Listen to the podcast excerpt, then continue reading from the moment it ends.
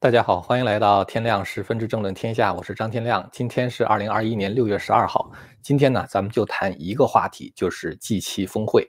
呃，现在呢，峰会的公报还没有发出，预计呢在周日的中午会发出来。但是从目前的新闻报道来看呢，全球反共联盟正在形成。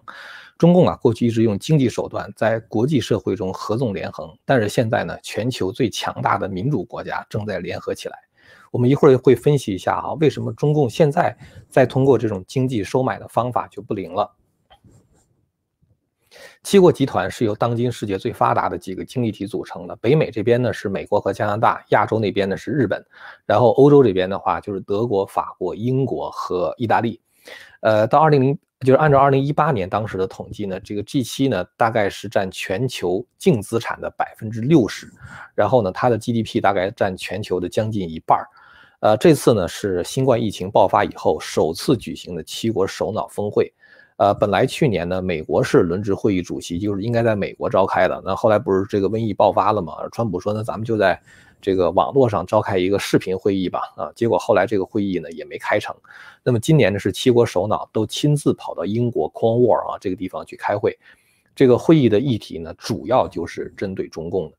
呃，中共一直其实想参加这种 G7 峰会，因为 G7 峰会有时候他会请一些外边这其他别的国家啊，比如说日本呢、澳大利亚，不是，sorry，不是日本，日本本来就是 G7 里边的啊，像澳大利亚呀，这个印度啊，就类似于这样的国家啊。但是中共的话呢，一直没有收到邀请，因为这个 G7 呢，它是这个民主国家的一个联合体啊，因为这个组织自称为价值观的共同体，当然就包括自由啊、人权啊、民主、法治等等。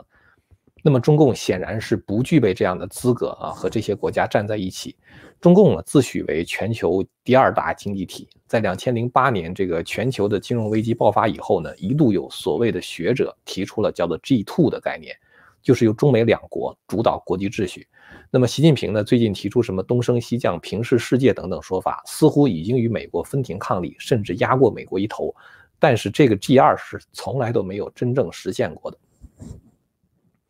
而这次 G7 峰会之后呢，中共已经被排除在国际新秩序之外了啊，呃，这个趋势现在相当的明显。而且我们要知道呢，就是说中共近四十年经济的高速发展，就是民主国家不断的接纳中共啊，然后跟中共做生意所致。现在这样的局面一去不复返了啊！中共不光是要跟美国脱脱钩，而且呢是要跟全世界这些发达国家啊逐步的脱钩，跟民主国家逐步的脱钩。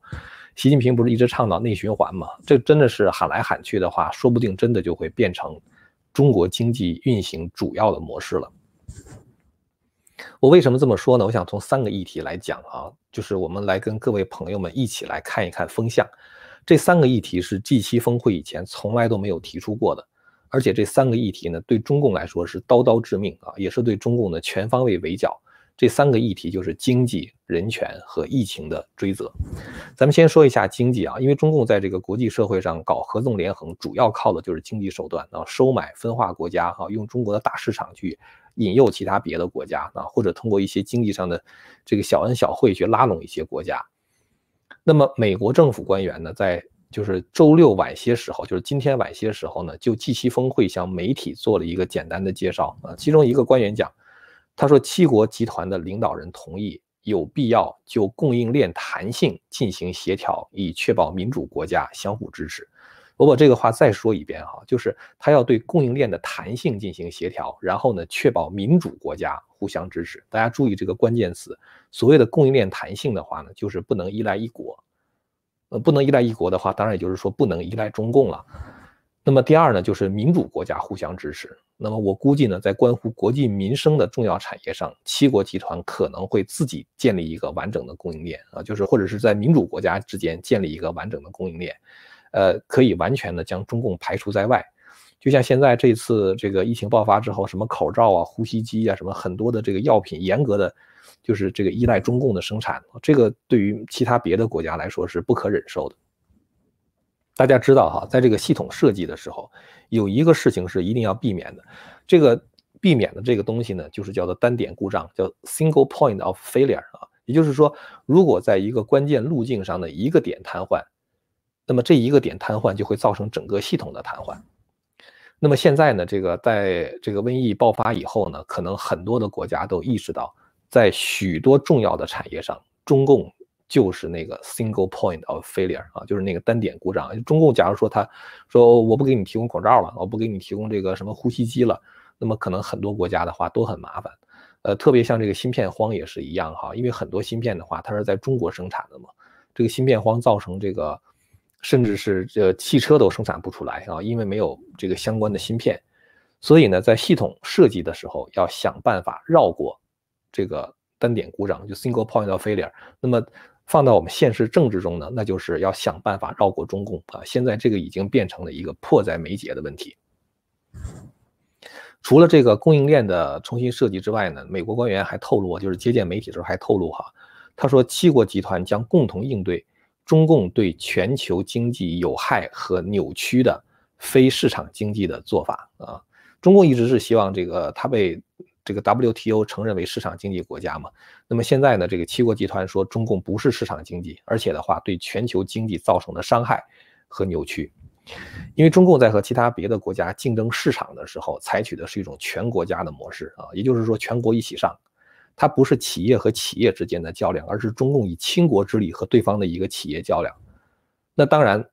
这个以中共这么大的这个国家的力量加上财力的话，它就可以搞倾销啊。那他就可以抢占市场啊，他就可以把这个，呃，这个这个报价降到你根本就没法跟他去拼的程度啊，对吧？然后通过这种方式，呃，抢占市场，把竞争的对手逐一逼死。像华为就曾经逼死过这个北方电信嘛，是吧？就这样的例子。这个中共的话呢，还采取盗窃知识产权的方法啊，来降低研发的成本啊，然后开发出产品之后的话，又去跟这些工业国竞争，是吧？损害了这些工业国的利益。所以对于这些问题。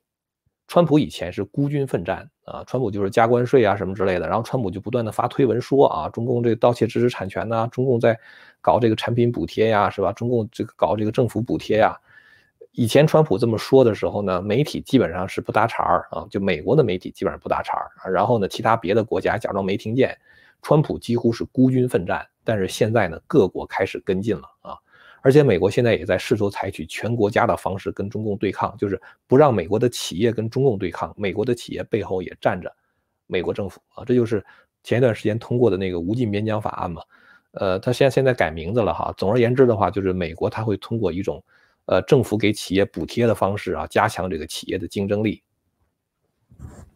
华尔街日报的报道啊，说这个白宫官员周六晚些的时候表示说，他们乐观的认为。各国领导人将就一份呼吁侵犯人权、解决全球供应链问题，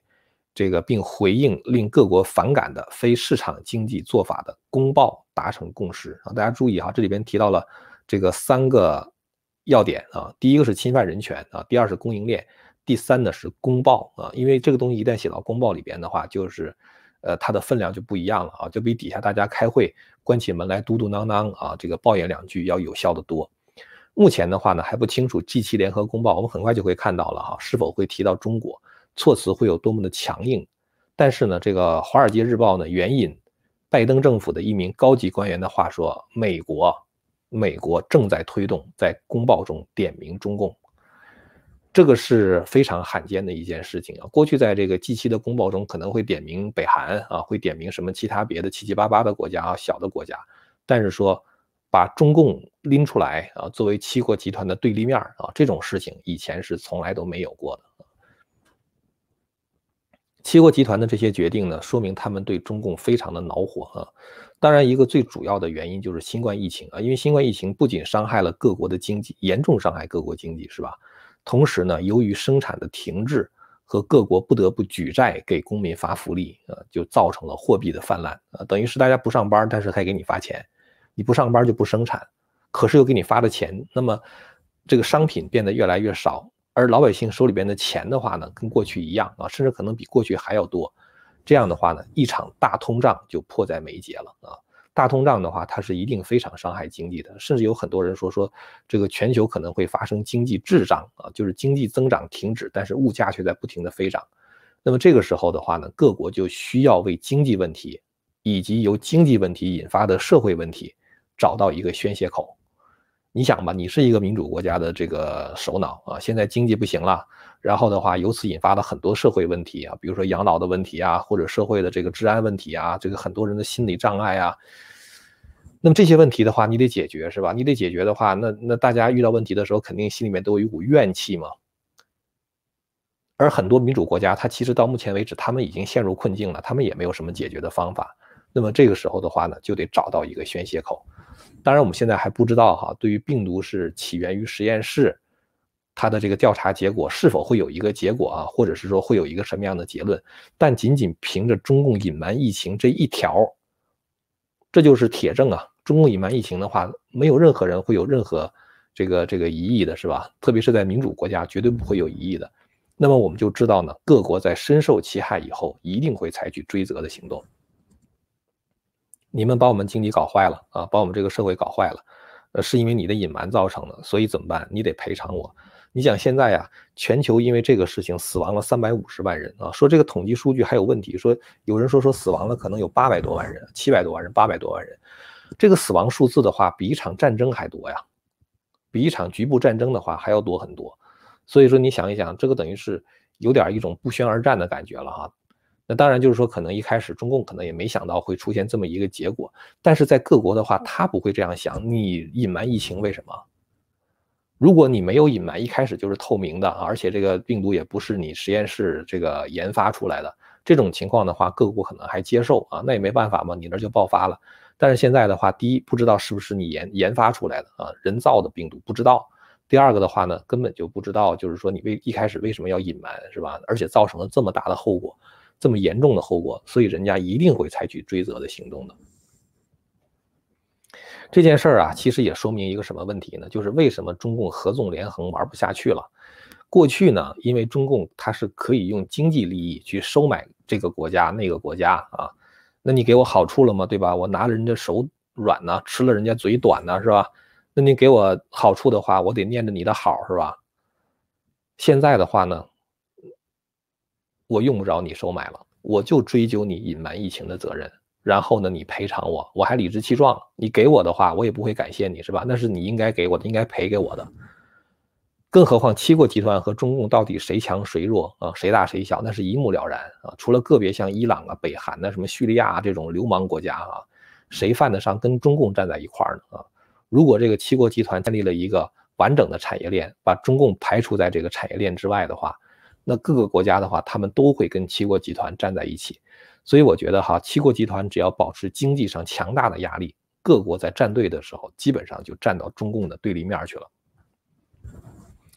这次七国集团呢，还联手推出了终结大流行疫情的计划啊，目的是将开发疫苗所需要的时间缩短到一百天内，也就是说呢，再也不会让这样的事情再发生了。而这种研发疫苗的技术，中共根本就没有，所以到现在你会看到中国的疫苗。其实它的这个这个治愈率的话是非常存疑的，是吧？然后的话呢，这个七国集团领导人还承诺将动用所有资源，努力确保像新冠大流行所造成的破坏不再重演。你怎么让它不再重演啊？至少是说你不能让中共再隐瞒，是吧？所以这个事儿的话也是典型的针对中共的啊。至少是说中共对世卫组织的干预啊，对这个疫情的隐瞒，以后的话呢，我觉得就没什么作用了。大家也不会再相信中共通报的那个疫情了，是吧？到这个时候呢，七国集团又提出了人权问题。呃，为什么提出人权问题呢？实际上，我觉得哈，他提出疫情追责的问题，这已经是很严重了，是吧？然后提出这个产业链弹性的问题。但是这两个东西的话呢，并不足以在国际上画出一个线来，就是把这个国际社会分成两边儿啊。但是他提出人权问题的时候，就把中共和民主国家之间就彻底划分开了。这就给人一种跟中共撕破脸的感觉了。过去人权问题的话是不会摆上台面的啊，一般都是什么联合国什么组织或者是什么这个这个这个，有的时候可能各个国家跟中共私下里边谈一些人权，欧盟啊什么之类的。但是现在的话呢，已经要把这个人权问题摆上台面了。你想象这个场景很有意思哈，这个七国领导人开峰会的时候，关起门来闭门会议开三天，中共不在这个会议里边，但是中共的那些。流氓的手段，中共的那些恶行却活在每一个领导人的脑子里啊！他们在关起门来的时候的话，大家就在讲中共怎么怎么坏，是吧？那这样的话呢，就把这个七国集团就绑定在一块儿了。就是当你打出人权问题这个旗号的时候，就是一个把中共和其他别的国家区分开的一一个话题。那么也就是说，七国集团告诉全世界，中共是一个流氓啊，人权问题啊，我们是在这个问题上是统一起来的，是吧？我们现在要对这个流氓下手了啊，我们要在国际秩序中清理门户了。现在呢，我们就看中共如何应对了哈。其实习近平是没有别的出路的啊，只能继续推行战狼的外交政策。这件事儿呢，可以从昨天，就是六月十一号礼拜五，美国美国国务卿布林肯和中共的最高外交官外事办主任杨洁篪进行电话会谈之后发布的公报中啊，看出来端倪。美方所关注的哈，需要中方解决的，布林肯跟嗯这个中共讲的，其实主要是五大问题。第一是调查病毒来源，这就要了命了，是吧？对于中共来说。第二，香港的民主恶化，这中共是不可能改的。第三，少数民族的种族灭绝，就是特别是在新疆维吾尔这个这个对维吾尔民族的种族灭绝，中共是不可能承认的。对台湾的施压，这个中共的话是不可能认怂的。然后还有就是任意拘留和禁止外国公民入境，中共不是跟加拿大互相之间为了孟晚舟这事儿抓了好几个加拿大人吗？这个事情美国现在跟中共讲，你不能这么干了啊。这些事情是美国真正关切的话题。那杨洁篪，他对外的话是怎么讲？就他的对外的这种报道的话是怎么讲呢？他说，对话合作将是中美关系的主流，这胡扯啊！我觉得这个中美关系其实是对抗式为主流了啊，或者脱钩为主流了。然后的话呢，说中方敦促美方恪守一个中国原则，这也是胡扯了啊！美国现在这个飞机、军机都到这个台湾了，然后呢，对话合作将是。这个这个要慎重的处理这个涉台问题啊，这就是等于对美国的这个军机，呃降落在台湾不满啊，但是他又不好意思明说啊。然后的话，他后面又就又开始讲，这杨洁篪还说，世界上只有联合国为核心的一个体系和以国际法为基础的一种秩序啊，说白了就是说抛开美国啊，只有一套规则啊，说白了就是抛开美国。那么现在的话呢，就是这个杨洁篪还对美方提出的所谓。病毒是这个泄露啊，就在武汉实验室泄露这个说法表示坚决的反对，然后还敦促美国不要把溯源问题啊，病毒溯源的问题政治化，要把精力集中在国际合作抗疫上。所以你看杨洁篪讲了半天，流氓嘴脸暴露无遗，是吧？其实我觉得布林肯这通电话其实还是给中共机会的啊，如果中共可以放软身段的话啊，或者说像习近平所说的啊，装可爱，也许。G7 的这个公报呢，还会给中共留有一定的余地，但是现在中共这么耍无赖，美国也没办法，是吧？现在无论是国际的大环境，还是国内的舆论，造成拜登呢在病毒溯源和追责的问题上是没有退路了，已经，加上必须得把造成经济恶化的主体责任明确啊，就是中共嘛，所以我猜测呢，最后的 G7 公报会相当的强硬，而只有当发出一个强硬的公报的时候，才能释放出一个明确的信号。就是我们这七个国家是站在一起的啊，是紧紧的绑在一起的啊。中共呢，你就别想在我们中间再分化瓦解、合纵连横了。所以我觉得这个公报越强硬的话呢，就说明这个 G 七这个国家，就是这七国首脑的话呢，他们的信号就是说他们站在一起来对抗中共的这个联盟就越稳固啊。所以这个呢，就是呃，今天在这个对就是 G 七这方相关的新闻呢，做了一点分析。我最近一段时间特别的忙啊，所以说这个有的时候做节目会稍微晚一点，呃，也没有做那么长了。呃，我们今天节目基本上就到这儿了哈，就是我们在这个会员网啊，就是呃还会周末的时候争取推出这个一集专享的实时评论啊，就是给会员的专享的实时评论。呃，然后我们中华文明史系列，中华文明史这个系列的话，相当于一门大学课程，也是每个礼拜三的话还会继续推出。呃，那么。现在呢，这个咱们就呃聊到这儿了哈，感谢大家的收看。如果您要是支持我们的理念啊，或者是这个觉我们觉得我们这个内容的话比较有深度的深度的话呢，请大家订阅和传播这个频道啊。感谢您的收看，我们下次节目再见。千古文明汇成巨著，百家大义娓娓道来。希望之声精品网、希望之城隆重推出张天亮教授第二部大型讲史系列《中华文明史》，为您重现中国历史上最璀璨的文明之珠，让您在轻松的观赏中汲取古老的智慧和对当代的启迪。今天就登录 landofhope 点 tv，land of hope 点 tv。